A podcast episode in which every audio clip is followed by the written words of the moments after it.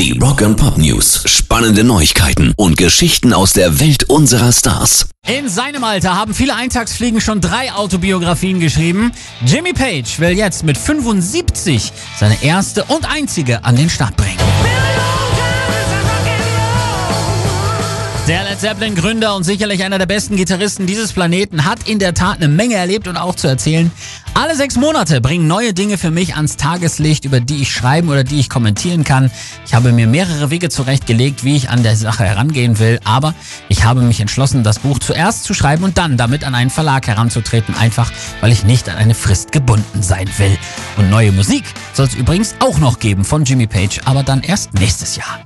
Rock and Pop News. Apropos Jimmy, Jimmy Eat World sind auch wieder da. Am 18. Oktober bringen sie ihr zehntes Studioalbum raus und das kommt uramerikanisch im besten Born to Run Springsteen-Style daher.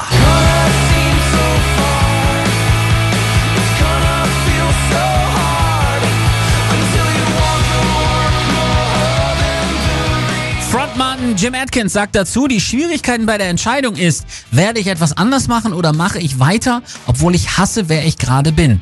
Das ist der Unterschied zwischen Überleben und wirklich Leben und darum geht es in den Songs auf Surviving, denn so heißt das Album der Alternative Rocker und die beiden Vorab-Singles All the Way und Love Never machen schon mal richtig Spaß. Mehr dazu bei uns demnächst in Neu und Angesagt. Pairs Rock and Pop News.